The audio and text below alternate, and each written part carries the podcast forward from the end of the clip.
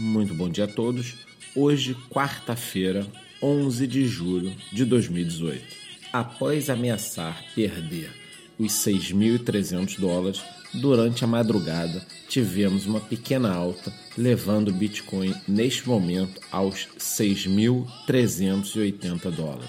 Grande parte das altcoins encontra-se no campo negativo, na esteira da queda do Bitcoin dos últimos dias, com destaque para IOS, menos 7%.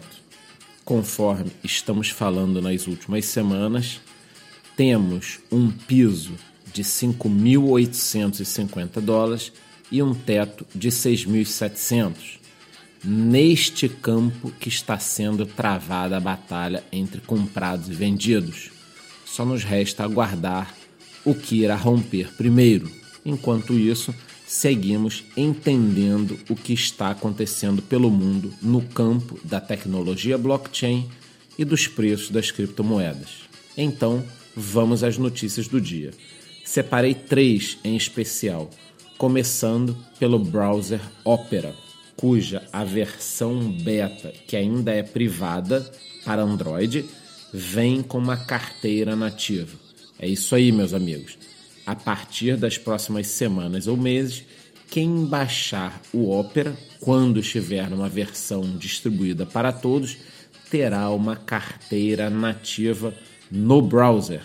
É claro que no início será algo com poucos tokens, mas preste atenção, estamos falando em expor a tecnologia de carteiras, criptomoedas e do próprio conhecimento para mais de 300 milhões de pessoas.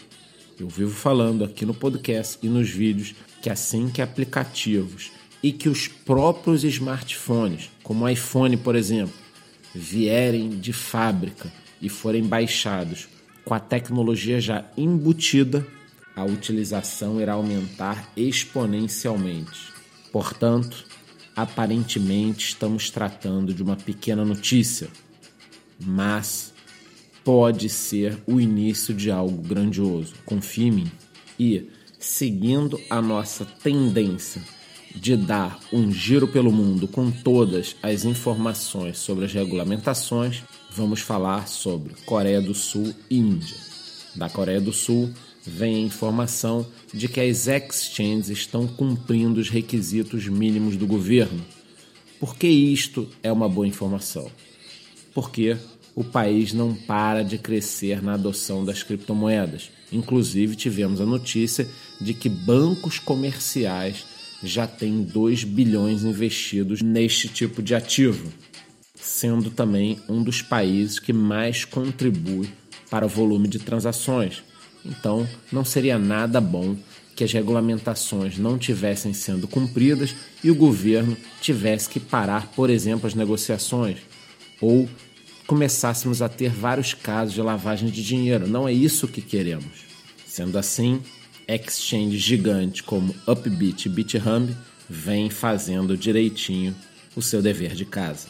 E, na minha opinião, uma das principais notícias do dia e talvez dos últimos meses, em termos de regulamentações de países, vem da Índia. É, meus amigos, de novo estamos falando da Índia. O que ocorreu?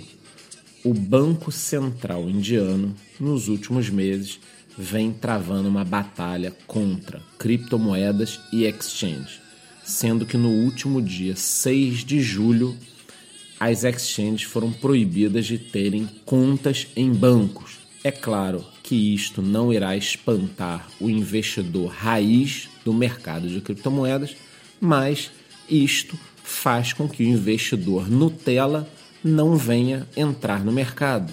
E a festa só estará cheia quando chegarem todos os convidados. Bom, a nova notícia vem de uma fonte anônima, ou seja, o famoso comprado ele informou que talvez a Índia venha a classificar as criptomoedas como commodities, tendo uma nova legislação, inclusive favorável ao comércio de criptomoedas, desde que se coloquem regras que evitem a lavagem de dinheiro.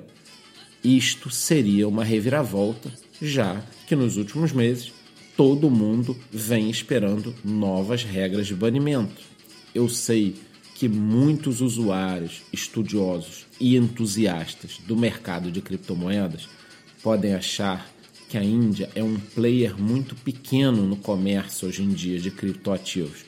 Ocorre que estamos falando de um país com mais de um bilhão de pessoas e que, em termos de crescimento econômico mundial, vem batendo de frente com a China, um dos atuais inimigos do mercado.